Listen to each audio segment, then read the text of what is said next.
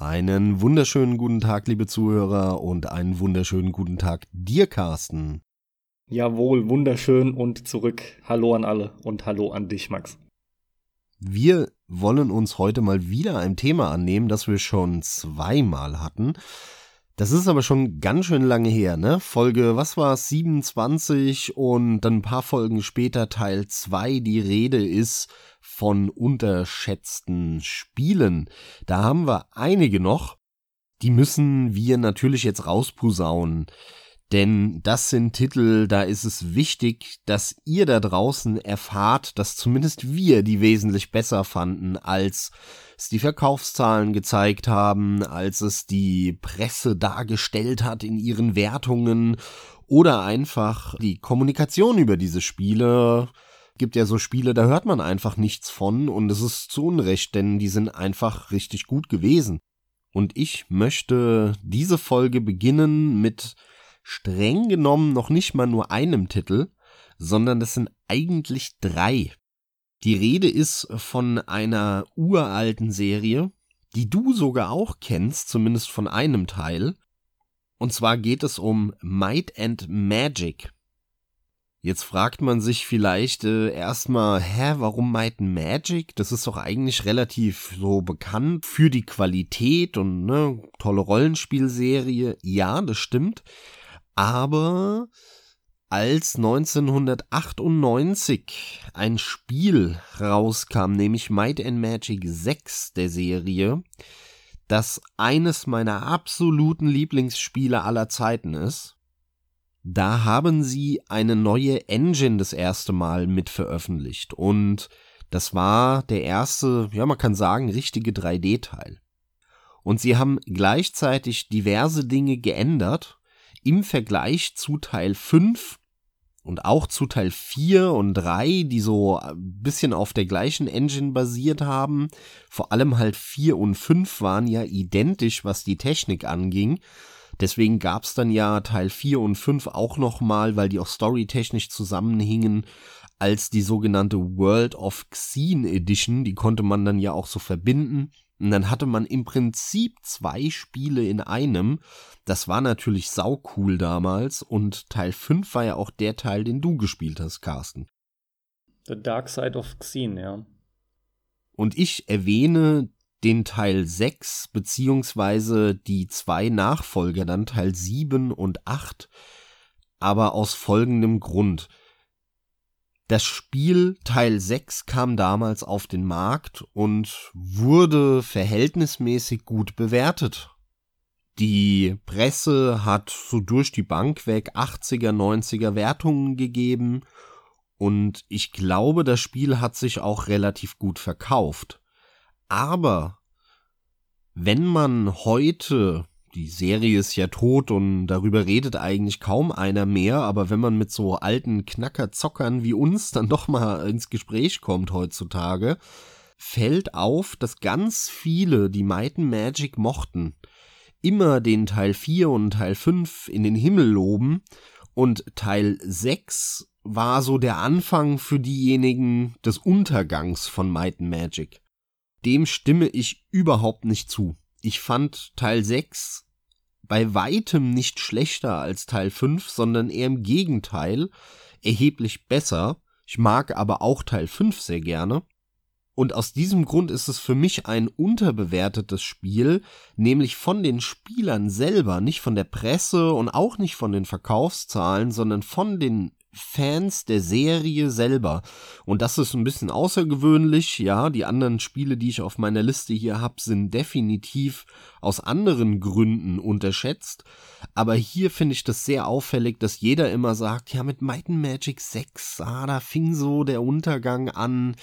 Da fing das Ende von der großen Rollenspielserie an. Und dem stimme ich einfach nicht wirklich zu. Might Magic 6 hat halt vieles verändert. Die haben damals, das kam 1998 raus und eins muss man sagen, es sah halt ein bisschen veraltet aus. Denn im Prinzip sah das aus wie System Shock 1 oder, oder Doom. Und es waren ja Spiele, die kamen vier, fünf Jahre früher auf den Markt. Mhm. Aber in Doom oder in System Shock 1 bist du ja auch nur in kleinen Gängen rumgelaufen. Bei Might Magic 6 läufst du durch eine Welt, du erforschst eine Riesenwelt, ohne alle drei Meter einen, einen, einen Ladebalken vor dir zu haben. Und das macht natürlich einen riesen Unterschied. Gleichzeitig war es noch mal ein bisschen höher aufgelöst zumindest, nicht nur jetzt von der Auflösung, in der das Spiel gerendert wird, sondern dann zwangsläufig halt auch bei den Texturen und so, weil dann siehst du das ja.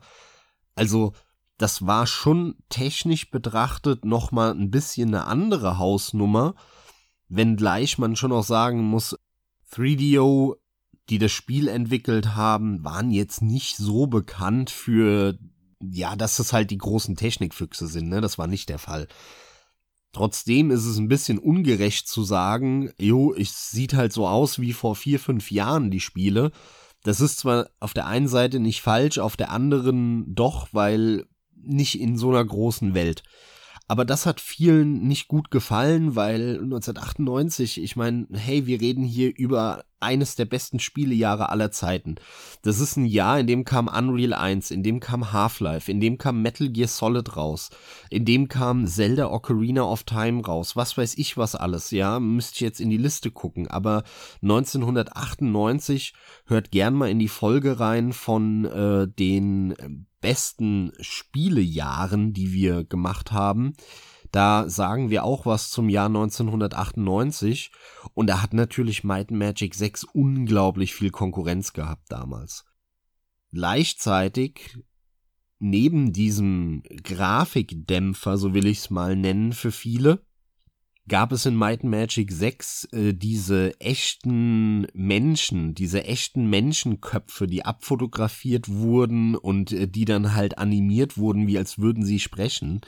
Und äh, sowohl deine Party, deine Gruppe, die du gespielt hattest, hatte so echte Menschenköpfe, die natürlich so ein bisschen trashig auch aussahen, wie aber auch alle NPCs in der Welt. Das hat auch viele nicht gepasst. Viele mochten das nicht, dieses Full-Motion-Video-Flair, was da natürlich damit rüberkam. Ihr wisst es, ich mag das, ich, ich liebe das sogar. Und dementsprechend fand ich das halt auch in Might Magic 6 nicht störend, sondern eher im Gegenteil. Und dann gab es noch einen dritten Faktor. Das Spiel war halt erheblich schwerer als Teil 4 und 5. Die waren noch nie einfach, die waren schon immer sehr grindlastig. Ja, man musste ganz viel leveln und viel Zeit opfern und das Highlight war eigentlich nie die Geschichte, was damals aber für ein Rollenspiel auch eigentlich üblich war das äh, ist heute so, eine neu, so ein neuer Trend, dass es da eher um die Geschichte geht bei Rollenspielen. Früher war das bei PC-Spielen zumindest nicht der Fall. Und ja, das waren alles so Gründe, warum eben die Fans von Teil 4, Teil 5 eher enttäuscht waren, als Teil 6 rauskam. Ne, diese komischen Gesichter, alles ziemlich hart und schwer und zäh, zumindest zäher als vorher. Gleichzeitig diese komisch veraltete, vier, fünf Jahre alte Grafik. Und deswegen ist es unter Fans einfach nicht so gut weggekommen, obwohl es sich toll verkauft hat. Wegen der Hoffnung natürlich der Fans und gleichzeitig relativ gut in der Presse abgeschnitten hat und in den Magazinen, weil es relativ hohe Wertungen bekommen hat. Finde ich ganz schön erklärt von dir. Ist auch echt interessant zu hören. Ich selbst habe nur leider mit Might and Magic sehr, sehr wenig zu tun gehabt. Das heißt konkret, damals als Dark Side of Xene, der fünfte Teil rauskam, war ich, ich glaube, zwölf oder dreizehn. Das müsste irgendwie so 93 gewesen sein. Tatsächlich hatte ich davor nämlich nur ganz kurz Berührung mit dem vierten Teil, der hieß, glaube ich, Clouds of Xene und zusammen haben diese beiden Spiele nämlich die World of Xene gebildet. Ja, nur mit dem vierten Teil, Clouds of Xene, hatte ich einfach nicht wirklich was am Hut. Ich weiß, dass ich da die ersten Gehversuche gemacht habe in der Might Magic-Reihe. Den fünften habe ich dann wirklich sehr lange gespielt, auch nie durch, aber sehr, sehr lange und intensiv. Also ich hatte da ewige Stunden Spaß mit, obwohl ich so klein war. Dann vergingen die Jahre, nie mehr habe ich mich damit beschäftigt und irgendwann, nachdem ich dich kennengelernt hatte, hast du angefangen, mir vorzuschwärmen von dem sechsten Teil. Und das ist eins deiner liebsten Spiele aller Zeiten und und immer wieder ist das der Fall. Aber bis jetzt habe ich es halt nicht hinbekommen, den mal zu spielen. Ja, würdest du mir den denn grundsätzlich immer noch ans Herz legen? Oder braucht man da so ein bisschen die Nostalgiebrille auch für? Oder zumindest mal die Bereitschaft, solche Spiele vor allem mit der Grafik von damals auch genießen zu können oder zu wollen? Also aus spielerischer Sicht kann man das heute immer noch spielen. Da würde ich dir das immer noch empfehlen.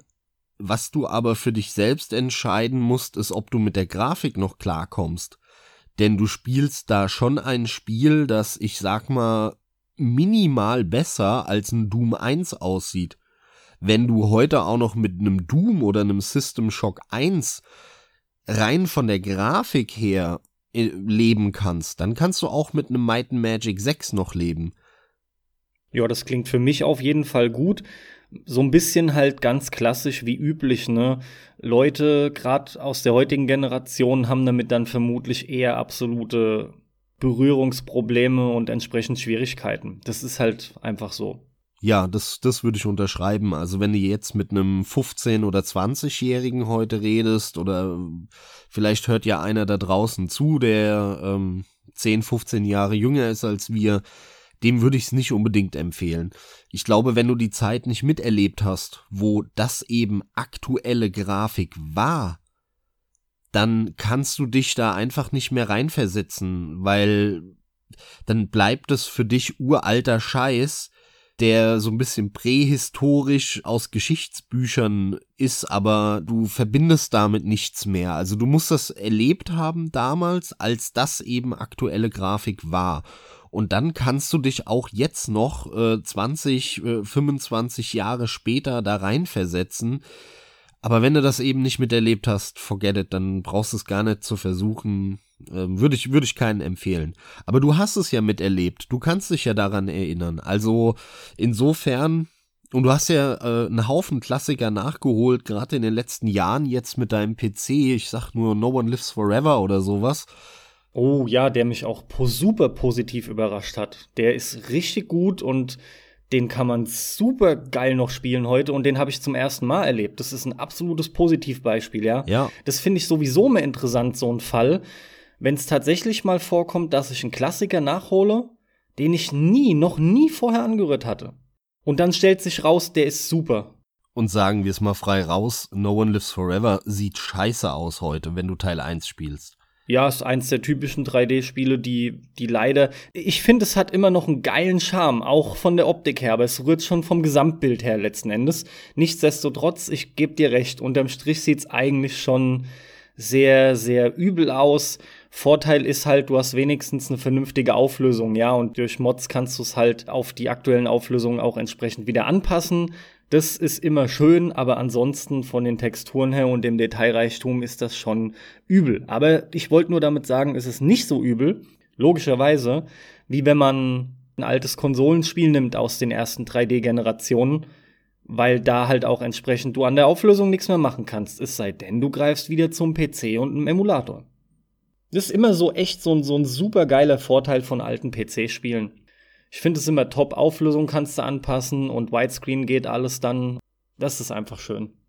Macht's halt ein bisschen angenehmer, die Klassiker nachzuholen. Auch wenn, aber ich will mich da jetzt nicht weiter aufhängen. Ich fange schon wieder an, irgendwie so hier rumzuschwafeln. Auch wenn gerade so zum Beispiel ein Widescreen-Patch, der verändert ja schon das Spiel, wie es gedacht ist. Es war für 4 zu 3 gemacht und grundsätzlich beginnen da dann schon Veränderungen. Ne? Bei der Auflösung finde ich es erstmal nicht weiter wild. Ich finde, es verändert jetzt nicht wirklich das Spiel. Aber bei Widescreen äh, siehst du schon mehr, als eigentlich mal gedacht war. Ja, es kommt halt drauf an, ne? In der Regel hast du, wenn du einen Widescreen-Patch oder Mod draufhaust, die sind alle nicht 100% sauber. Zu häufig siehst du dann Objekte auch wirklich erst, wenn die halt in diesen 4 zu 3 Bereich reinploppen weil du einfach merkst, okay, die Entwickler haben da im Hintergrund halt mitgespielt, ne? Und das Objekt wird da tatsächlich erst reingeladen, wenn die, wenn das in diesen 4 zu 3 Ausschnitt reinploppt. Und das scheint so tief verankert zu sein in der Engine, im Quellcode da, wo auch immer, dass die mit so einem kleinen Widescreen-Mod das nicht ganz fixen können. Also, ich kenne das sehr gut von, von Vampire Bloodlines, ja ist ja mit dem neuesten Mod auch so ein Widescreen-Patch mittlerweile dabei.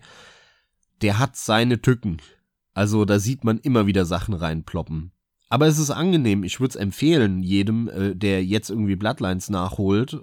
Das ist ein Spiel, das kann man mit dem Mod super spielen, auf jeden Fall. Ne? Das geht toll, aber man darf sich dann nicht beschweren, dass hier und da mal ein Objekt reinploppt. Aber in dem Sinne, Might Magic 6, ein ungewöhnlich unterschätzter Titel. Wie gesagt, er hat sich vernünftig verkauft und war auch ganz gut bewertet, aber bei den Fans der Serie ist er eben so semi-beliebt und das zu Unrecht meiner Meinung nach, denn das Spiel macht verdammt viel, verdammt geil und vor allem macht es verdammt viel derartig geil, äh, dass sich heute noch eigentlich durch die Bank weg alle Rollenspiele davon was abschneiden können.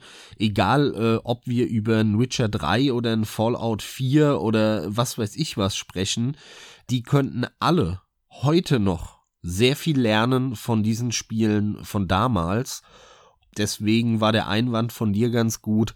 Wenn ihr das nachholen wollt, Obacht, wenn ihr so ein Retro-Zocker seid und überhaupt kein Problem damit, auch heute noch Spiele aus den 90ern zu spielen, so wie ich das zum Beispiel bin, dann macht das gerne. Dann könnt ihr damit übelst viel Spaß heute noch haben. Falls ihr da Probleme mit habt, lasst es lieber. Bevor ich zu meinem ersten Titel komme, möchte ich hier an der Stelle mal die Gelegenheit nutzen und einen allgemeinen Punkt zu unterbewerteten Spielen ansprechen. Und die Unterbewertung, die ich ansprechen möchte, ist die in Form der, der Wahrnehmung vieler Spieler. Und zwar rede ich von dem Punkt, dass immer wieder, und es ist auch bekannt, deswegen werde ich nicht allzu lange drauf eingehen, aber immer wieder viele Leute grundsätzlich der Meinung sind, wenn ein Spiel nur ein bis drei Stunden geht oder vielleicht noch allgemeiner sehr kurz geht, aber ihr merkt, ich will auf wirklich einen Zeitraum hinaus, der eher an, an, an Filmen von der Länge her angesiedelt ist, dann führt es in den Köpfen vieler Leute automatisch zu einer, zu einer Abwertung. Das ist dieser Klassiker, ne? Jeder kennt ihn in der Regel. Da gebe ich doch kein Geld für aus, da habe ich ja nicht lange was davon. Ich will es einfach nochmal betont haben, weil ich gerade dieses Jahr, ich habe bis jetzt schon, Max, ich müsste nachgucken jetzt, um die exakte Zahl zu nennen. Ich klicke jetzt nicht rum. Ich meine, ich kratze fast an den 60 Titeln, die ich bisher schon gespielt habe. Und das Jahr ist noch nicht mal halb rum. ja? Und es liegt hauptsächlich daran, dass ich viele dieser kurzen Spiele gespielt habe. Und deswegen liegt mir das auch noch mal am Herzen, das Allgemeinen diese Unterbewertung mit reinzubringen, für meine Wahrnehmung zurzeit, ich neige vielleicht schon fast dazu, die überzubewerten. Das mag zum Teil sein, aber ihr glaubt gar nicht, wie viel Spaß man mit diesen kurzen Spielen haben kann, erst recht in meiner Situation als jemand, der es leid ist, immer die gleichen Spiele zu sehen, die einem auch gar nicht den Inhalt liefern können über diesen langen Zeitraum. Ist auch was, was mich bei vielen Serien stört, tut jetzt aber hier nichts weiter zur Sache. Und dann schleppt man sich halt durch Standard-Gameplay, was einen aber nicht schafft, bei der Stange zu halten, um letzten Endes die Story, die dann nämlich auch nicht wirklich für die Zeit gedacht ist, irgendwie durchzukriegen. Das Ende ist immer, diese langen Standard-Games machen dann keinen Bock. Vor allem, wie lange du dann häufig Spiele noch weiter spielst, 10, 20 Stunden oder sogar noch länger, nur weil der sogenannte Completionist in dir unbedingt jetzt alles noch einsammeln will oder alle Quests abarbeiten will oder das Spiel lebt dann nicht mehr von dem Spiel selbst, ne, sondern du willst einfach nur noch fertig werden oder die in dieser ganzen Achievement Trophy Welle, wie wie viel Zeit äh, auch wir damals in Spiele reingesteckt haben, nur damit du noch irgendwelche Achievement bekommst, nicht weil du halt ein geiles Spielerlebnis hast. Wenn es ums Spielerlebnis gegangen wäre, dann hättest du das nächste eingelegt und gehofft, dass das geiler ist oder was auch immer oder wieder so viel Spaß macht wie das alte. Aber du hast einfach gespielt und, und das war wirklich, das, das ist Arbeit. Es ist Arbeit. Und gerade in diesem Open World Boom, den wir da seit einiger Zeit haben, ne, also, Oh mein Gott, ey, wie viel, das ist ja kein Spiel mehr, das ist nur noch Abarbeiten von Listen und äh, Punkten auf den Maps und so, das ist ja grauenhaft. Ja, ich hatte gerade aktuell als wir mit einem unserer Zuhörer über Facebook ein bisschen diskutiert haben, habe ich das Beispiel GTA genannt. Ich meine, jeder kennt GTA, jeder spielt gerne GTA, mir geht's grundsätzlich genauso. Aber selbst wenn ihr jetzt ein junger Zuhörer seid, glaubt mir, ihr habt jetzt vielleicht mit dem fünften begonnen und es war die Erfüllung. Auf jeden Fall. Und wahrscheinlich machen auch noch die nächsten ein, zwei Spaß.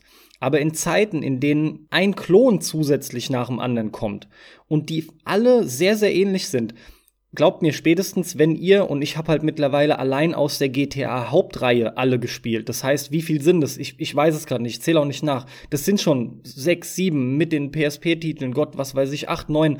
Es ist alt das Gleiche und da passiert nichts Neues das soll nicht alt und verbittert klingen, wie der Max das so oft sagt, sondern das ist halt ganz normal. Das heißt, es ist legitim, dass einem sowas gefällt, wenn man das zum ersten Mal spielt oder auch die ersten zwei, drei Male.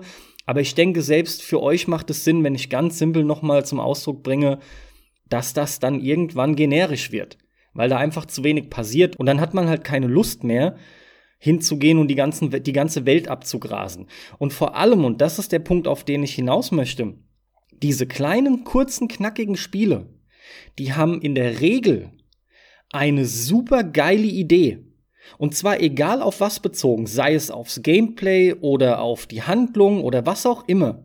Aber die greift und die greift so gut, dass du dir danach sogar denkst, hätte auch länger sein können. Und es mag auch sein. Aber die haben abgeliefert, was sie abliefern wollten. Und das ist sowas von großartig. Ich nenne hier einmal allem voran mein Spiel des Jahres von letztem Jahr. Das war und ist What Remains of Edith Finch. Geht zwei Stündchen und ist für mich ein Paradebeispiel und der Vorzeigetitel wirklich schlechthin, warum es Walking Simulator geben sollte. Und was ich auch noch nennen möchte, ist ein Titel, den bei weitem nicht jeder kennt. Den habe ich auch gerade erst gespielt. Und zwar Old Man's Journey. Auch ein wunderbares Spiel, geht, ich glaube, sogar nur anderthalb Stunden. Naja, und dann habe ich noch diverse Ultra-Kurzspiele auch gespielt. Eins ging nur echt 10 Minuten, das andere 15 äh, auf Itch.io, ne? Also lauter diese Indie-Seiten, wo du teilweise auch kostenlose Sachen findest. Aber da sind stellenweise so coole Ideen drin und du blickst da auch ein Stück weit dann in, ja, in so, in so Gehirne rein von Leuten und denkst dir, da hocken wirklich noch diese Garagenentwickler wie früher, die haben Ideen. Aber natürlich haben die nicht das Budget, um großes Marketing zu veranstalten. Und auf der einen Seite ist es cool, auf der anderen Seite hättest du gern so ein Mittelding, dass die ein bisschen mehr kriegen, um was Größeres zu produzieren, aber bitte, bitte nicht so groß, dass wir halt bei einem Assassin's Creed wieder landen. Ja, ich weiß, ich prügel immer auf Assassin's Creed rum, aber das ist für mich Paradebeispiel von generischem. Kann ich dir nur komplett zustimmen. Geht mir ganz genauso. Keine Einwände, Carsten. Keine Einwände.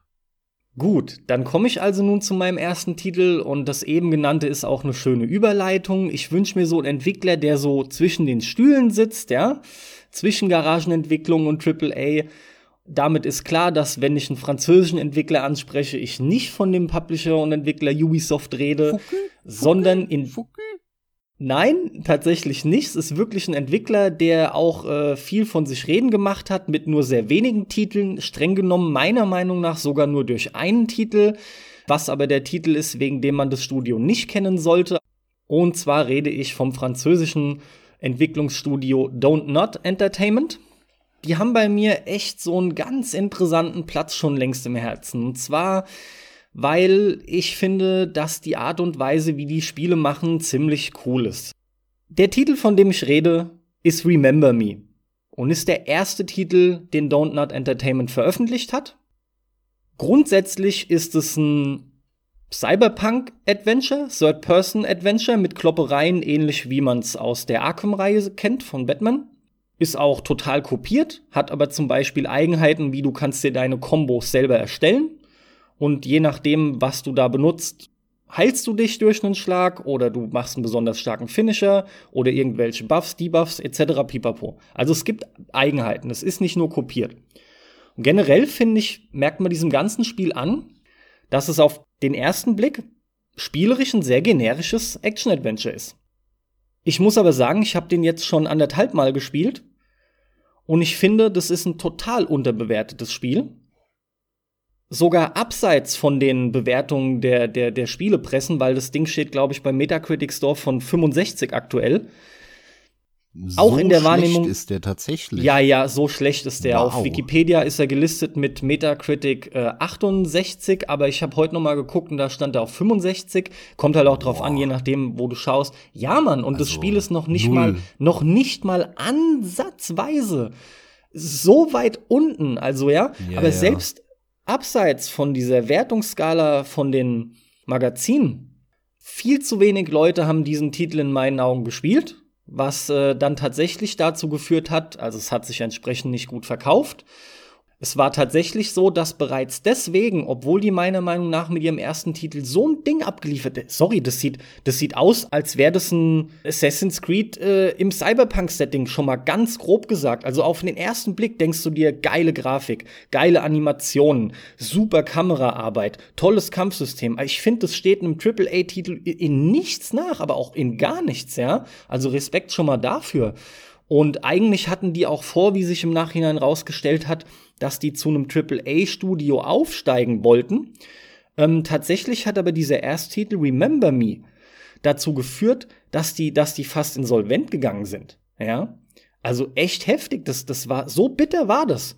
Und ich kann das kein Meter begreifen, weil dieses Spiel ja auch schon definitiv weit ab davon ist, eins der besten seiner Art zu sein.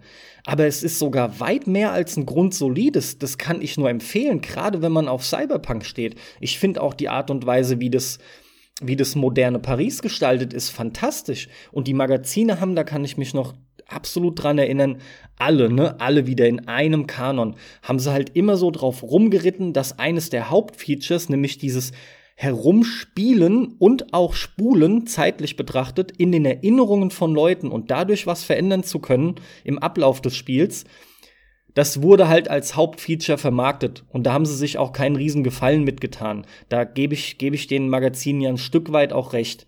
Denn das machst du im ganzen Spiel, ich glaube, fünfmal wenn, wenn überhaupt. Also es war super wenig, aber man muss auch mal überlegen, wo die Leute herkommen und was das für ein Aufwand ist. Je mehr du verändern kannst, je mehr Veränderungen du reinbringst, umso mehr parallele Stränge in der Geschichte bzw. Handlung musst du programmieren. Wo soll die Zeit herkommen? Schaut euch mal an, wie klein dieses Studio damals war, verhältnismäßig. Da fehlt mir einfach auch die Verhältnismäßigkeit oder das in Bezug setzen seitens der Magazine. Die haben einfach nur gesagt, oh, das habt ihr präsentiert, das ist zu wenig drin, Kacke. Denn das war wirklich Hauptkriterium bei fast allen die Bank durch, warum da so drauf rumgeritten wurde. Und dann halt noch dieses, ja, ist halt Schema F, generisch kennen wir sowieso. Aber andere Spiele im selben Stil, die überhaupt keine originellen Ideen bieten, werden sau oft durchgewunken. Da ist es zwar dann auch nur Standard, aber die kriegen mal Minimum ihre wenigstens Anfang 70 oder sowas. Und zwar Metacritic Score. Und das will mir nicht in den Sinn. Vor allem, weil Don't Not dann halt fast, wie gesagt, äh, Insolvenz anmelden musste.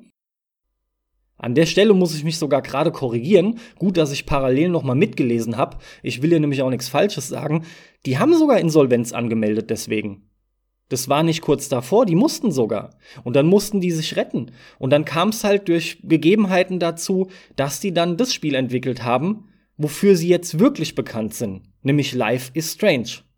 Was natürlich auch einen Nachfolger nach sich gezogen hat, weil der erste so gut ankam. Und hier haben sie dann eine vermeintliche Stärke, denn darüber können wir mit Sicherheit gerne diskutieren, wieder zum Tragen gebracht in ihrem Titel Life is Strange, nämlich Geschichten erzählen so sehr ich finde, dass Life is Strange ein überbewertetes Spiel ist, das ist auch ganz lustig, weil Remember Me meiner Meinung nach unterbewertet ist, so sehr sieht man trotzdem, dass die grundsätzlich was können, was Erzählung angeht. Also zig Leute liegen ja nicht wirklich falsch. Ich fand's halt nur nicht so geil wie die meisten. Aber Remember Me hatte auch eine sehr, sehr vernünftige Handlung schon. Das war überhaupt nicht scheiße. War vielleicht nicht das Rad neu erfunden, aber bitte, wer macht es heutzutage schon? Das ist eines unserer Hauptprobleme, Max. Das Rad wird fast nie neu erfunden. Ist ja auch verdammt schwer. Natürlich, aber es muss auch gar nicht sein. Schafft halt Innovationen in Teilgebieten, aber ich finde halt eher, gerade beim Gameplay gehen wir Schritte zurück. Aber gut, damit lasse ich jetzt auch erstmal sein. Für mich ist also Don't Not wirklich ein toller Entwickler. Ich freue mich immer drüber zu hören, dass wieder ein neuer Titel kommt. Life is Strange 2 werde ich mir definitiv auch irgendwann mal geben, aber deutlich günstiger. Da dürstet es mich wirklich derzeit gar nicht nach. Wonach ich aktuell schaue von diesem Studio ist das Spiel Vampire, der auch nicht besonders gut weggekommen ist, was mich aber nämlich hoffen lässt. Ich habe da so die Vermutung, dass da ein Titel ist, der zwar seine Schwächen hat, aber ähnlich wie ein Remember Me durchaus mir als Vampir-Fan was bieten könnte. Und ich bin gespannt werde ich dann auch zu gegebener Zeit mal drüber berichten. Und du, Max, weil ich es jetzt mal echt zum Ende bringe, hast ja Remember Me ebenfalls gespielt. Wir haben das, glaube ich, sogar sehr zeitnah gespielt. Ja, tatsächlich. Ähm, ich kann dir da nur voll und ganz zustimmen. Interessanter Titel, der mir auch nicht eingefallen ist. Ich stimme dir aber voll, voll zu, ähm, denn Remember Me war ein richtig cooles Spiel. Das hat mich sehr an Uncharted erinnert damals insgesamt, weil du halt immer in irgendwelchen ganz schicken Gängen, sehr grafisch, total aufpoliert, also das sah wirklich toll aus damals, als es rauskam auf der PlayStation 3 und der Xbox 360. Und dem PC. Und dann hüpft man da irgendwie an den Häuser Wänden entlang, an den Fenstern, klettert und hüpft da entlang. Und dann gibt's halt diese Kampfpassagen, wo man nicht so wie in einem Uncharted rumballert, sondern dann halt eher in so einem Batman-artigen Kampfsystem, ne, also wo du, wo du so, ja, dieses, wie, wie hat sich, wie haben sie das genannt da, dieses Kunstwort Flow-Kampfsystem, wo du halt immer eine Taste drückst im Rhythmus und dann machst du halt Bam beim einen, Bam beim anderen, Bam beim nächsten. Hieß es bei Batman nicht Free Flow? Free Flow, das kann gut sein, ja. Aber daran hatte es mich erinnert. Es hat sich sehr ähnlich angefühlt. Und ähm, ja, aber das war wirklich ein, ein cooles Spiel, das äh, ein paar coole Ideen hatte. Mit recht viel Geld produziert war, einen tollen Soundtrack, tolle Grafik. Äh, die Geschichte war jetzt ja, war, war nicht schlecht, aber auch nicht gut. Und es hatte so seine ein, zwei Schwächen, das Pacing von der Kampagne, das hat irgendwann nachgelassen. Aber mein Gott, bei welchem AAA-Spiel ist das nicht der Fall, ja? Das ähm, ist auf jeden Fall ein Spiel, das zu Unrecht derartig schlecht abgeschnitten hat. Deswegen hat es mich eben so verwundert. Also 65 Prozent bei Metacritic. Das ist hart, ich meine, ne? Scheiß auf Metacritic, ja, interessiert mich in der Regel auch nicht, aber das ist wirklich, wirklich niedrig. Denn in meinem Kopf ist das äh, in einer Schublade mit so einem Enslaved zum Beispiel auch ja ein Spiel, das so Action-Adventure-artig ist und nicht so gut sich verkauft hat, aber sehr tolle Bewertungen bekommen hat. Das freut mich gerade so hart, dass du den Titel nennst. Das ist genau der Titel, mit dem ich es noch vergleichen wollte. Wirklich exakt der Titel. Ja, sehr gut. Aber das ist es auch. Genau, was du gerade anfängst zu beschreiben. Und äh, da haben wir ja auch so eine gewisse Parallele, denn Enslaved ist ja auch so ein Titel, an dem Ninja Theory mehr oder weniger in, ins Finanzielle ausgerutscht ist, was die dann dazu verdonnert hat, letztendlich so, so ein Hellblade eigen zu finanzieren oder von ein paar einzelnen großen Investoren abhängig zu machen und eben nicht von irgendeinem großen Publisher, weil von denen haben die keine Aufträge mehr bekommen, denn es, man wusste ja, es war ja klar, die Spiele von denen verkaufen sich nicht. Das ist halt echt richtig bitter und das tut mir im, im wirklich im Herzen weh. Zum einen aus menschlicher Sicht, dass diese Leute da ihren Job verlieren, kein Geld mehr verdienen oder unglaublich viel Stress und Ärger haben und das Ganze völlig zu Unrecht. Denn diese Spiele sind nicht so schlecht, dass sie sich so schlecht verkaufen müssten und da hängen ja wirklich Existenzen dran. Das darf man ja nicht vergessen. Und auf der anderen Seite werden dann halt Tausende von Leute eingestellt, um das achttausendste Assassin's Creed zu machen, um mal bei deinem Beispiel zu bleiben. Das ist so traurig, aber das ist die Realität, ne? Und äh, genau das trifft halt da bei, bei Don't Not zu äh, und genauso bei Ninja Theory mit, mit Enslaved. Unterm Strich ja, wobei es halt trotzdem immer ganz interessant ist, diese verschiedenen Faktoren, die zum Tragen kommen. Enslaved ist halt was, das Spiel hat gut abgeschnitten. Das wurde ganz gut eingestuft. Ja, da sind wir bei 80er-Wertungen, teilweise drüber, teilweise drunter. Aber an den Wertungen lag es bei Enslaved nicht. Das ist so ein klassischer Fall von, da kam irgendwie das ganze Setting mit diesem Monkey-Typ schon nicht an, habe ich so den Eindruck bei den Leuten. Das hat irgendwie komisch gewirkt auf die Leute. Ganz ehrlich, ich glaube das nicht bei Enslaved. Denn das hat damals schon wie soll ich sagen, zumindest in Deutschland, ja, in Deutschland war dieser ganze Umweltkram schon so ein Thema. Und äh, dieses Spiel, ähm, da geht's ja um eine Postapokalypse, die, wo die Natur dann wieder alles zurückgewinnt und alles überwuchert ist mit Natur. Und allein vom Setting her trifft das eigentlich total den Zeitgeist, denn heute ist es in Mode, dass man die Menschheit hasst, man hasst sich selber, weil man ja irgendwie die Umwelt verändert und am liebsten hätte man eigentlich, dass man selbst tot ist, weil dann würde man ja die Umwelt nicht mehr verändern. Ja, ja und die anderen vielleicht, wir nicht. Ja, aber, aber das, und, und dadurch kommt so ein völlig übertriebener Ökokram und ähm, diese, diese, dieses Spiel, das kam wann? 2011 oder so. Und ähm, eigentlich hätte das, ich sag mal, diesen Zeitgeist komplett treffen müssen von der Atmosphäre her, klar kann es sein, dass der Hauptcharakter nicht so beliebt war, aber ich weiß nicht, also ich fand jetzt auch nicht, dass er in irgendeiner Art und Weise unsympathisch war oder besonders schlecht. Es war vielleicht jetzt kein besonders geiler Hauptcharakter, aber auch kein besonders schlechter. Ähm, also ich treffe meistens trotz allem mehr als du den Massengeschmack oder die Massenempfindung und auf mich hat er schon komisch gewirkt. Ich finde okay. solche Affenjungen und Affenleute seltsam und ich maß mir jetzt tatsächlich an zu sagen, im Zweifelsfalle, wenn es um Einschätzung von Massengeschmack geht, selbst wenn ich falsch liege, bin ich trotzdem der bessere Ansprechpartner, was das ist richtig, Empfind ja. Empfindungen das ist absolut angeht. richtig. Also was lustig ist, ist, das Spiel kam halt zuerst für PS3 und Xbox 360 raus, und zwar Oktober 2010, und kam wirklich relativ genau drei Jahre später dann für einen PC. Und da wurde es auch im Schnitt satte 10% abgewertet. also, woran das jetzt lag, sei mal wieder dahingestellt. Aber grundsätzlich ist dein Punkt Zeitgeist und der wird hier mit Sicherheit eine große Rolle gespielt haben.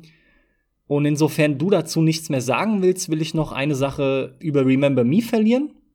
Remember Me sollte eigentlich äh, irgendwie einen ganzen Monat oder noch ein bisschen mehr früher rauskommen, als es letzten Endes erschienen ist, denn es ist im Juni 2013 dann erschienen und zwar Anfang.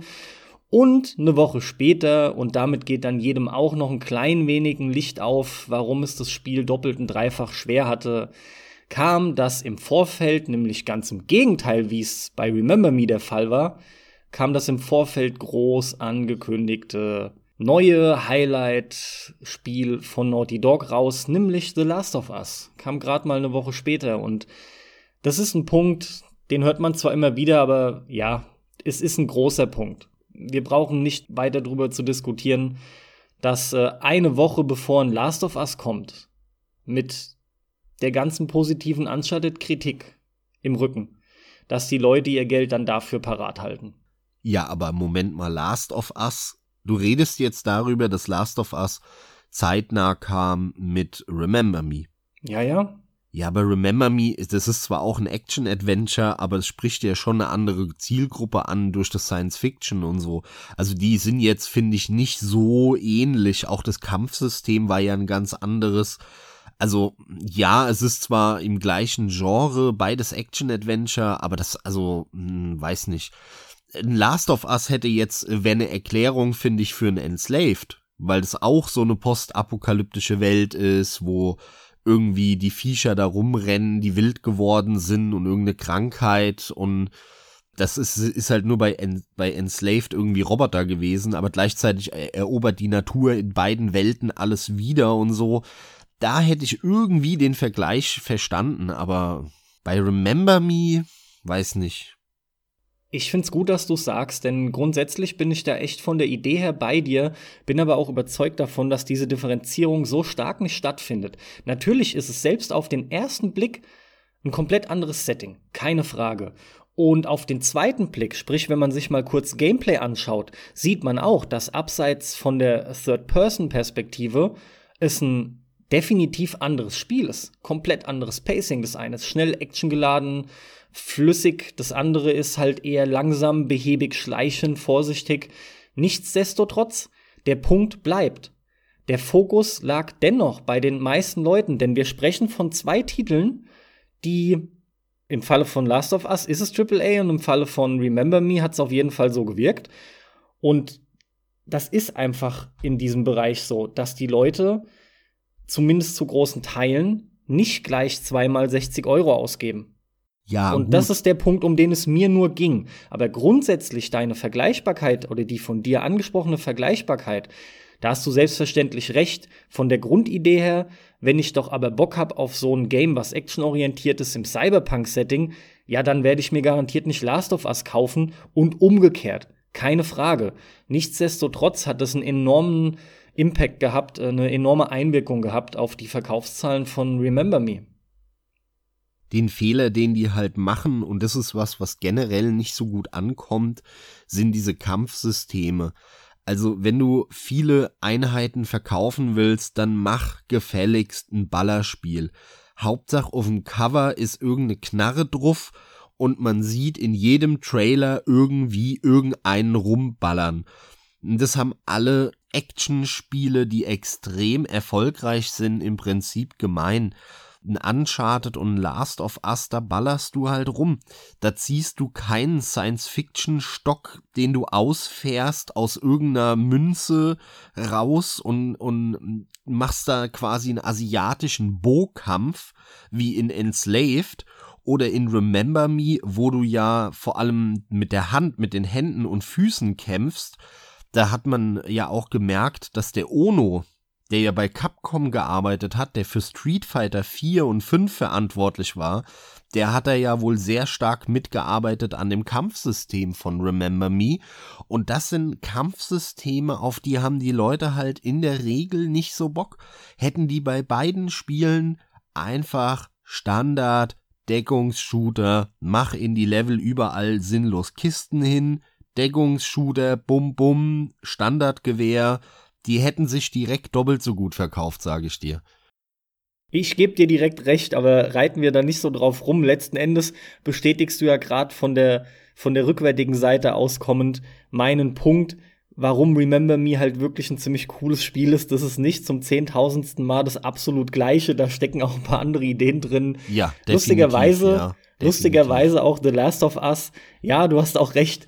Denn auch wenn man hier bei weitem nicht so viel ballert wie in Uncharted, aber unterm Strich ist es auch viel Ballern und du hast hier auf dem Cover ganz offiziell Dennoch äh, tragen beide Protagonisten auf dem offiziellen Cover Waffen. Ja, das ist immer so. Ich meine, das beste Beispiel oder das größte, was ja auch durch wirklich alle Gazetten gegangen ist, war Bioshock Infinite. Bioshock Infinite war ja jetzt wirklich das sagen wir ja auch immer wieder, ist so eins der, wenn es in irgendwas in eine Kategorie reingehört, dann in, in die überschätzten Spiele, denn das hat eine tolle Geschichte. Und Bioshock hat schon immer eine fantastische Welt. Tolle Welten, toll designt, optisch, tolle Atmosphäre, wunderschön gemacht, ganz viele tolle ähm, Momente da erlebt. Und ich habe auch super viele Screenshots gemacht aber mich durch diese Ballerorgien, durch diese mittelmäßig bis schlechten Ballerorgien zu kämpfen, oh mein Gott, hat es mich genervt häufig bei Bioshock mhm. Infinite. Und das ist ja auch ein Spiel, das wäre so viel besser, wenn das einfach kein Shooter wäre, sondern wenn die aus Bioshock ein Adventure gemacht hätten, à la Telltale zum Beispiel, oder ein richtiges Rollenspiel, so in die Witcher-Richtung oder sowas. Boah, dann würde ich wahrscheinlich Bioshock lieben. Aber weil die halt so einen schlechten Shooter daraus gemacht haben, bin ich da sehr hin und her gerissen schon immer. Und äh, bei Bioshock Infinite, was haben sie gemacht auf dem Cover? Ah ja, natürlich haben sie da den Typi mit der Elisabeth im Arm und der Knarrefett in der Hand drauf gemacht das auch völlig so ein bisschen deplatziert wirkt. Also wie so ein, wie so ein Oldschool-Cover, äh, Duke Nukem-Style. Und das halt bei so einem Spiel wie Bioshock Infinite. Also es hat, hat nicht wirklich gepasst und wirkte sehr deplatziert. Mhm. Ich möchte jetzt zum Abschluss noch eine Kleinigkeit ergänzen zu Remember Me, aber das sind jetzt echt nur noch zwei, drei Sätze. Dann langt's vollkommen und du gehst mal mit deinem nächsten Titel voran. Es gibt durchaus einige Magazine, weil Metacritics immer der gleiche Scheiß halt, ne? Du hast da so viel unbedeutende beziehungsweise kleine und weiß der Geier was für Wertungen, die da immer zusammengesammelt werden. Wir hassen es auch beide. Es gibt natürlich auch viele Magazine und auch Online-Magazine, die den Titel entsprechend ganz vernünftig bewertet haben. Also so Siebener, teilweise auch mal irgendwas mit hier siebenhalb oder gegebenenfalls sogar mal eine Achterwertung. Das Problem, was wir halt aber auch da sehen, ist wieder ein klassisches. In meinen Augen wäre das eine korrekte Bewertung, wenn alles andere auch korrekt in diesem 100er-System bewertet werden würde. Und das ist das Problem, ja. Denn eine 7 von 10 zum Beispiel ist einfach, brauche ich nicht. Und das war das Letzte, was ich nochmal ergänzen wollte. Ja, weil die nämlich eigentlich äh, eine 40 meinen damit. Ja, wunderbar. Dann haben wir doch jetzt hier mal einen Rundumschlag gemacht. Das war doch mal ein richtig schöner Ansatz, Remember Me. Ja, Mann, das hat richtig viel äh, Potenzial gehabt, gerade merkt man. Das ja. Fällt mir super gut. Das heißt, du machst mal dein nächstes und dann schauen wir mal, wo wir zeitlich landen. Ja, ich bezweifle, mein nächster wird nicht so viel Potenzial haben. Macht ja nichts. Äh, aber Carsten, wir haben jetzt zwei zur Auswahl. Welchen willst du hören? Willst du den hören, wo du sagst, jo, stimmt, oder willst du den hören, wo du sagst, boah, das hatte ich ja schon vergessen. Ja, klar. Nee, dann doch definitiv den, den ich schon vergessen hatte. Ja, das habe ich mir gedacht. Das ist interessanter jetzt einfach. Okay. Und zwar ist es ein Titel, der von einer der größten Videospiel-Publisher veröffentlicht wurde, die es überhaupt gibt. Damals war, glaube ich, sogar der größte. Das heißt, wir reden hier über Electronic Arts. Mitte der 2000er. Die Xbox 360 ist gerade rausgekommen. Ja, so langsam kann man es eingrenzen, oder? Nee. Was? Xbox 360 EA? Noch keine Ein Ahnung. Sportspiel? Ein Sportspiel. Jetzt wird's, jetzt wird's schwierig. Jetzt rattert er. Was Sportspiele? Nee, nee, ich spon- spiele doch keine spontan- Sportspiele, Alter. Spontan dachte ich an Skate einfach mal so rausgehauen. Oh ja, ja, auch ganz interessant. Ist es Nee. aber nicht. Nee, nee. okay. Okay.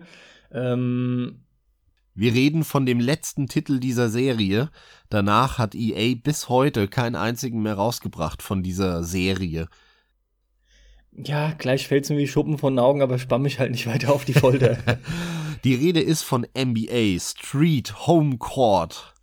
ja, natürlich. Die, die ich aber immer nur mit dir gespielt habe und nie alleine besessen habe, aber die immer Bock gemacht haben, ja. Ja, das war ein richtig cooles Spiel. Das war halt im Prinzip keine Simulation, ne, keine Basketball-Simulation, sondern das war ein Arcade-Spiel, das simpel von der Hand äh, gehen musste, mit zwei, drei Knöpfen und dem Stick funktionieren sollte dafür aber grandios aussehen sollte. Das Ganze haben sie dann damals mit sehr neuen Grafikeffekten bestückt. NBA Street Home Court, wie der Name schon sagt, hat man da dann auf so Straßenplätzen oder am Strand Basketball gespielt in kleinen 3 gegen 3 Mann Teams oder 2 gegen 2 Mann und Dort hat man dann eben unfassbar beeindruckende Dunkings und so ein Zeug gemacht hat sich gedreht, ist unglaublich hoch, unrealistisch hoch in die Luft gesprungen mit Feuerschweif und allem so ein bisschen NBA Jam mäßig von früher auf dem Super Nintendo. Das Ganze halt aber mal auf modern, ja, mit moderner Grafik, aktueller Technik. Das hat unglaublich viel Spaß gemacht, dieses Spiel das ist zwar hinten raus dann irgendwann monoton geworden, weil natürlich, das hat jetzt nicht die allerinteressanteste, komplexeste Tiefe, das Spiel, aber das hat im Multiplayer einen Heiden Gaudi gemacht und auch im Singleplayer hat es mir sehr, sehr lange Spaß gemacht. Und wie eben schon erwähnt, hatte das einen sehr geilen Grafikstil. Die hatten da so einen Vintage-Look und äh, wie nennt man diesen Effekt, wenn äh, an, an den Ecken quasi der, so, ein, so ein künstlicher Schatten hingemacht wird. Das ist der Vignette-Effekt. Ja, genau, Vignette-Effekt nennt sich das, so ein Vignette-Schatten. Den hatten die und dann haben die so, so eine Farbpalette gewählt, die so Vintage 70er Jahre ausgesehen hat haben natürlich äh, super Soundtrack da reingekloppt, der so richtig geil, so Hip-Hop natürlich, äh, bis hin zu so Drum-Bass-Liedern äh, ging, mit vielen Remixen, von denen ich heute noch ein paar Lieder höre. Das war ein richtig, richtig geiles Arcade-Spiel kam aber nur so bedingt gut an und vor allem auch hier wieder, das zieht sich jetzt durch meine Titel durch, nicht die Presse ist dran schuld, auf der wir so häufig rumhacken, die böse Presse. Nein, die hat, äh, ich glaube, das Spiel so, ja, haben gesagt, ist ganz nett, aber jetzt auch kein, kein Highlight. Das hat einfach kein Mensch gekauft, das Spiel. Das hat kein Schwanz gekauftes Spiel und deswegen hat EA dann auch gesagt, äh, das wollen die Leute nicht haben. Wenn die ein Basketballspiel kaufen, dann wollen die wohl eine Simulation. Genau in dem Markt sind wir aber nicht führend, sondern da ist ja bis heute 2K mit der NBA ähm, 2K 19, 18, 17, 30, 16, was weiß ich was äh, am Start. Deswegen hat EA dann gesagt, gut, dann ziehen wir einen Stecker. Dann machen wir gar nichts mehr. Und das ist super schade, denn ich würde heute unglaublich gerne, zumindest alle paar Jahre, bitte nicht jedes Jahr, aber alle paar Jahre, alle drei, vier Jahre könnte doch so ein schöner Arcade, übertriebene Basketballtitel rauskommen, wie es eben damals NBA Street Home Court war. Ich kann das auch vollkommen nachvollziehen. Vor allem wäre ich auch wieder dabei. Ich bin da zwar nie so krass drin gewesen wie du, aber das sind genau diese Arten von Sportspielen, von Arcade-Sportspielen, die mir so viel Spaß machen. Da kann ich auch so ziemlich jedes in die Hand nehmen, ja. Ich weiß noch, mit, mit solchen Titeln habe ich auch immer im Hockeybereich super viel Spaß gehabt. Die machen auch immer mörder viel Laune. Es ist echt schade, das stimmt. Da hätte ich mich nämlich auch mal mehr reingegraben. Und wann war das? Ah ja, entsprechend irgendwie dann halt 12, 13? Das ist ja echt schon, wenn nicht nur länger her, ne? Du meinst jetzt NBA Street Home Court? Ja, ja, das war ja das letzte. Naja, das kam 2006. Ups, ja, eben. Also entsprechend sehr lange her. Da lag ich jetzt echt mal komplett falsch. Mich wundert es aber auch nicht. Ich klicke parallel noch rum. Und zwar bin ich nämlich bei Fever Street, denn, denn das interessiert mich zwar nicht wirklich, aber ich finde es jetzt aus dem Grunde trotzdem nicht uninteressant, weil Fever Street gibt's doch auch nicht mehr wirklich, oder? Obwohl sich das gut verkaufen müsste immer noch, aber da warten die Leute, meine ich, auch auf ein neues. Ah, warte kurz, da muss ich mich jetzt auch mal selber korrigieren. 2007 kam NBA Street Home Court. Gut, ich war mit 12, 13 trotzdem gut daneben diesmal, ja, aber hey, da meine definitiv Güte. nicht. Also dafür habe ich es dann doch halt zu wenig gespielt, als dass ich das so gefestigt hätte. Ich habe ich hab genug Daten im Kopf, dann ist das eine jetzt mal falsch, scheiß drauf. Aber hier habe ich jetzt ein Fever Street von 2012 noch vor mir und ich ja. dachte mir halt einfach, beziehungsweise habe mir auch die Frage gestellt, diese Fever Street-Reihe hat doch das gleiche Schicksal ereilt. Ja, nur ein paar Jahre später, ne? Aber genau. die ist komplett tot. Da hört man nichts mehr seit fast zehn Jahren. Und obwohl das definitiv noch besser ankommen ist, immer klar, Fußball halt im Vergleich zu Basketball, ich verstehe es trotzdem nicht. Es ist komisch. Es ist schade, aber diese Arcade-Geschichten sind ja generell verschwunden. Also auch bei Rennspielen gibt's da sehr wenig. Da gibt's halt ein paar im Indie-Bereich, ne, so kleinere Titel, die dann auch mal auf der Konsole rauskommen. Aber ansonsten sind diese Arcade-Geschichten bei Sport, bei Rennspielen und so überall ausgestorben. Gibt nur noch diese, diese Hardcore-Simulationen, die halt stinklangweilig sind, finde ich. Wie gesagt, finde es selber schade, denn die meisten simulationslastigen Spiele, oh Gott, Max, wir brauchen uns nur zurückerinnern an das letzte Hockeyspiel, das wir spielen wollten gemeinsam. Das war auch etwa diese Zeit, über die wir gerade sprechen. Und erinnerst du dich noch, dass man sehr schnell rausgefunden hat, das Gameplay hatte quasi so eine Art Game-Breaking-Bug, beziehungsweise es war kein Bug, muss ich mich korrigieren, sondern es war eine Mechanik. Und dann wusstest du immer exakt, ah ja gut, wenn ich jetzt dieses und das mache, gibt's auf jeden Fall ein Tor. Erinnerst du dich noch dunkel dran? Und das hat uns das ganze Spiel dann versaut, obwohl es am Anfang so schön komplex wirkte und geil abwechslungsreich. Und dann hast du aber gemerkt, es geht immer nur um diesen einen, war so eine Art Powershot Kannst dich noch erinnern? Das haben wir nämlich zusammen gespielt und boah, das war sehr schade. Ich kann mich super dran erinnern an, an das Spiel. Das Problem da war dieser Momentum-Effekt, der ist super bekannt aus den Fußballspielen, aus FIFA und so. Da streiten sich alle immer drüber, ist der da, ist der nicht da, wie stark, ähm, weil EA sich noch nie, glaube ich, richtig dazu geäußert hat. Irgendwann haben sie mal gesagt, in irgendeinem FIFA 16, 17 soll der nicht drin sein. Dann haben aber die Fans gesagt, doch, der ist drin und also so ganz klar ist es nicht, ob es den Effekt gibt gewollt, ob es den nicht gibt gewollt oder was auch immer, ja. Es ist so ein bisschen ein mystischer Begriff. Ne, der ist schon da. und bei dem, was wir gespielt haben, war der derartig stark da, dass ich wirklich mein mein gesamtes, mein, meine Wohnung, mein Auto, alles darauf verwette, dass der da drin war. Denn wenn du ein Tor geschossen hast und ähm, es war kurz vor Ende, konntest du die Uhr danach drehen, dass wenn ja. du danach noch mal auf mein Tor geschossen hast, du definitiv nichts reinbekommen hast. Auch wenn die identische Situation war wie vorher, hast du den nicht versenkt bekommen. Und ja. ich habe plötzlich aus den abgefahrensten Situationen Tore geschossen. Das war unglaublich behindert und in dem Moment wird halt deine eigene Leistung einfach, das Spiel scheißt auf deinen Skill, sondern das Spiel verändert es halt, wie es will, das Ergebnis. Und das war der Moment, wo wir aufgehört haben und gesagt haben, ja gut, dann kann der Bot ja selber miteinander spielen. So macht es halt keinen Spaß perfekt beschrieben und es ist richtig zum Kotzen gewesen, denn das Spiel ging erstmal in allem auf. Es hat mörder viel Spaß gemacht und zuerst bemerkst du das ja gar nicht. Vor allem dieser Zeitpunkt, zu dem man das bemerkt, der variiert ja.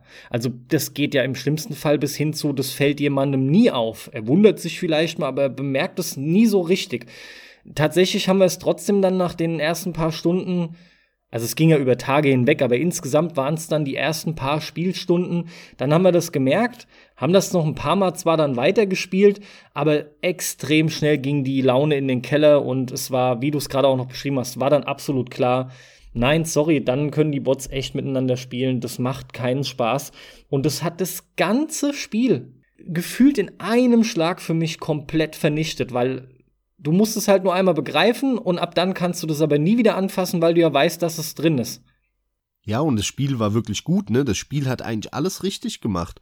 Wir haben das in äh, ordentlichen Moment gezockt und hatten richtig Spaß in diesem Spiel. Aber als wir das rausgefunden haben und gesagt haben, nein, nein, tut mir leid, das macht keinen Spaß mehr, weil, ja, dann brauche ich, du, du brauchst halt nicht mehr zu spielen.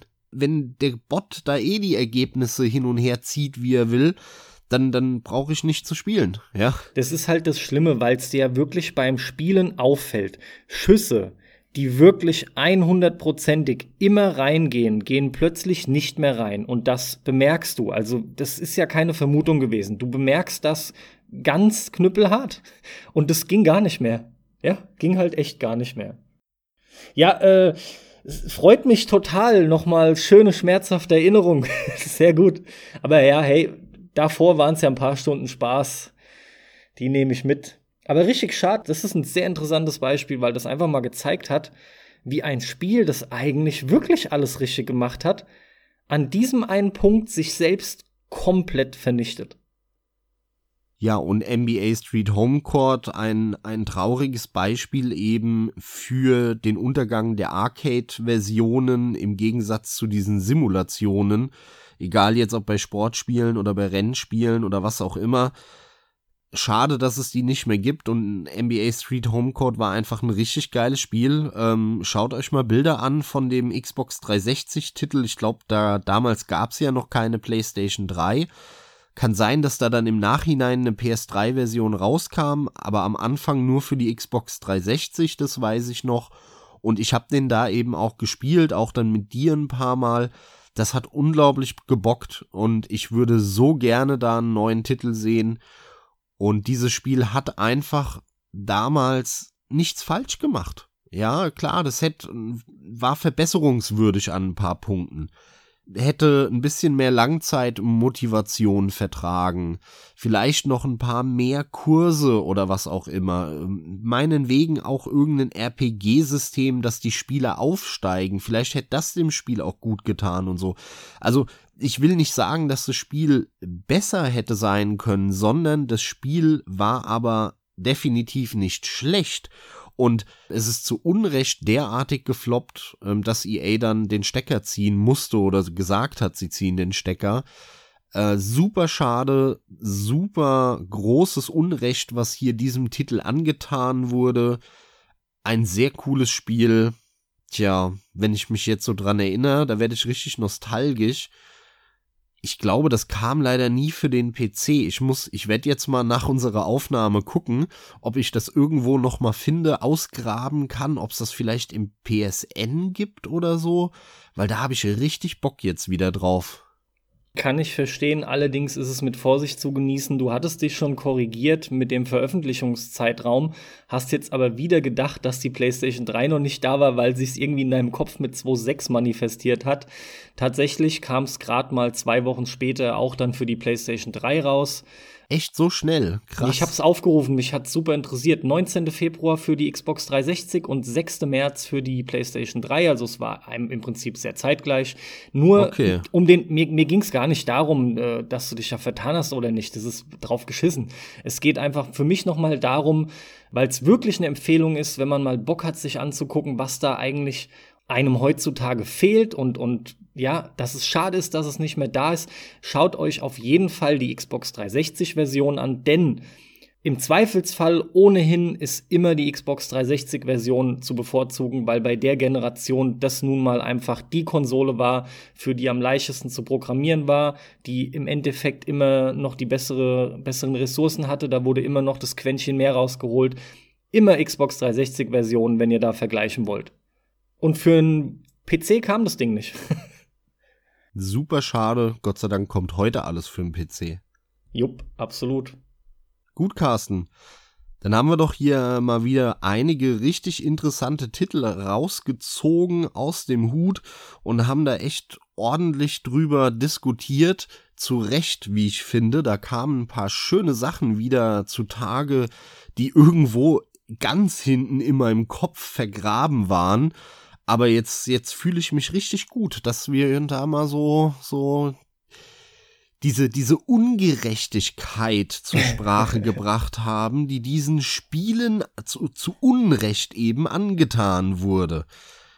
Wir sind der Robin Hood, die Robin Hoods der Videospiel-Podcast-Branche. Wie auch immer wie auch immer du das geschafft hast, dass du natürlich jetzt noch irgendwas mit Hood nach NBA Street Homecourt gebracht hast. Ich weiß auch nicht, ey. Irgendwas geht da immer bei dir, um mich noch mal mit Hip-Hop-Referenzen zu nerven. Das ist richtig gut. Robin Hood, yo. Jawohl, äh, was ich aber gerade noch lese, ich muss es noch schnell raushauen. Ich bin selber total überrascht und es könnte dich noch mal freuen. Hier steht NBA Street Homecourt war das erste Spiel auf Xbox 360 und PS3, das nativ in 1080p Auflösung gerendert ist. Oh, sehr interessant, ja. Respekt, ich wusste das nicht mehr und das will ich hier auch, äh, nämlich dir, du wusstest das garantiert auch nicht, und den Zuhörern nicht vorenthalten. Sprich, äh, ja, es muss dann so sein, wenn ihr das anschmeißt auf diesen Kisten oder auch Videos müssten theoretisch da sein in Full HD. Also geiler Scheiß, ja. Sehr interessant. Das ist echt interessant, vor allem weil wir es damals erstmal nicht so genutzt haben. Aber ja, gut. Du hast ansonsten vollkommen recht, das stimmt. Es, es war diesmal, ich, ich bin total selbst überrascht, äh, dass dieser eine Titel von mir nur genannt werden konnte, der aber wirklich so viel Potenzial inne hatte. Wunderbar, umso besser. Ich finde, da war auch abseits so viel, was wir diesmal behandeln konnten. Äh, das war eine sehr aufgelockerte und positiv abschweifende Listenfolge. Hat mir sehr viel Spaß gemacht. Jetzt lassen wir dann nochmal die Zuschauer entscheiden, wie es ihnen gefallen hat. Sagt mal Bescheid. Äh, Zuschauer, ich meine natürlich Zuhörer. Zuschauen wird schwierig. Außerdem, warte mal, ich guck mal aus dem Fenster. Ah, nee, da steht gerade kein Zuhörer. Keiner da. Also ja. äh, insofern sagt mal Bescheid, wie die Folge euch gefallen hat. Denn wir haben hier schon noch den ein oder anderen Titel. Eine vierte Folge von unterschätzten Spielen steht nichts im Weg. Aber natürlich hauen wir die nicht nacheinander wieder raus. Ne? Also die letzte unterschätzte war jetzt wirklich irgendwas zwischen zwei und drei Jahren her. Keine Angst, wir hauen nicht nur eine Folge nach der anderen raus, indem wir die Spiele durchgehen. Nur grundsätzlich, klar, immer wieder kommt das mal. Außerdem, es gibt halt eine Sache, das ist vielleicht ein bisschen simpel, aber es ist ganz gut für uns nachdem wir irgendwie so fünf Folgen wieder abgerentet haben und, und vielleicht wieder voll in unserem Mecker-Element waren, oh ja, oh ist das ja. immer eine gute Gelegenheit, mal wieder für positive Stimmung zu sorgen. Von daher wunderbar. Wie gesagt, ey, hat sehr viel Spaß gemacht, hat mich gefreut. Und ich hoffe, so ging's euch auch. Damit bin ich an der Stelle wieder einmal raus. Wünsche euch wie immer viel Spaß beim Zocken. Mich würde es freuen, wenn ihr auch das nächste Mal einfach wieder reinhört dann wird auch wieder abgemeckert. Und von mir an dieser Stelle nochmal kurz der Hinweis, denkt dran, uns gibt's mittlerweile auch auf Spotify, Soundcloud sowieso, iTunes findet ihr uns ja auch schon seit langer Zeit. Ihr könnt uns auch auf Patreon unterstützen, wenn ihr da Bock drauf habt, wenn ihr sagt, ey, die Jungs, äh, auch wenn die bisschen viel meckern, äh, die will ich trotzdem unterstützen, die bringen mal ein bisschen frischen Wind da rein. Das würde uns auch gefallen und würde vor allem dazu führen, wenn wir da genug Leute zusammenbekommen, dass wir das Geld komplett reinvestieren, sowieso in den Podcast, aber auch noch in das ein oder andere investieren, was uns ermöglicht, auch ein paar andere Folgen dann noch äh, zu produzieren, mit zum Beispiel GEMA-geschützter Musik oder sowas. Also da gibt's ein paar Dinge, die da geil wären. Insofern schaut's euch mal an auf Patreon Einsatz für Pixel. In dem Sinne auch von mir, Dankeschön fürs Zuhören. Bis zum nächsten Mal. Ciao.